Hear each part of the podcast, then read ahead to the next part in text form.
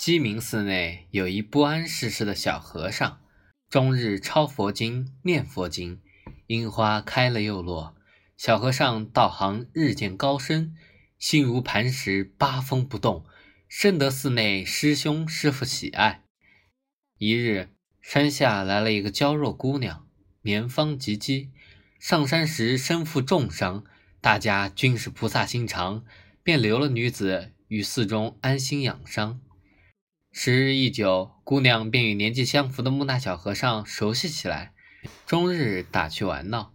小和尚脾气温顺，任由姑娘取笑，也不生气，只是双手合十，唱经安心。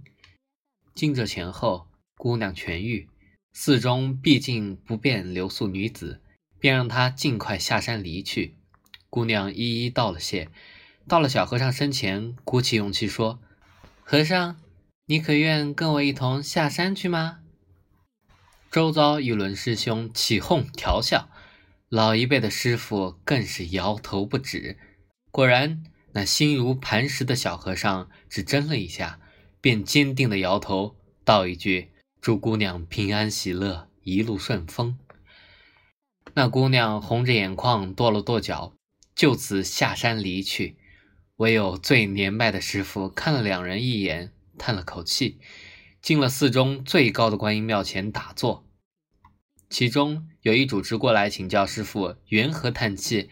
只听观音像前的老师傅心平气和，说的是：“问菩萨为何倒坐，叹众生不肯回头。”说那下山的姑娘未行几日，途中又遇到了草莽之中的匪徒，势危难敌之际。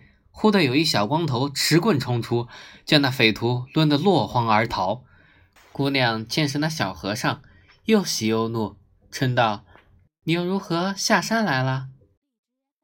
小和尚仔细想了良久，双手合十：“低眉菩萨，怒目金刚，不敌姑娘一抹红妆。”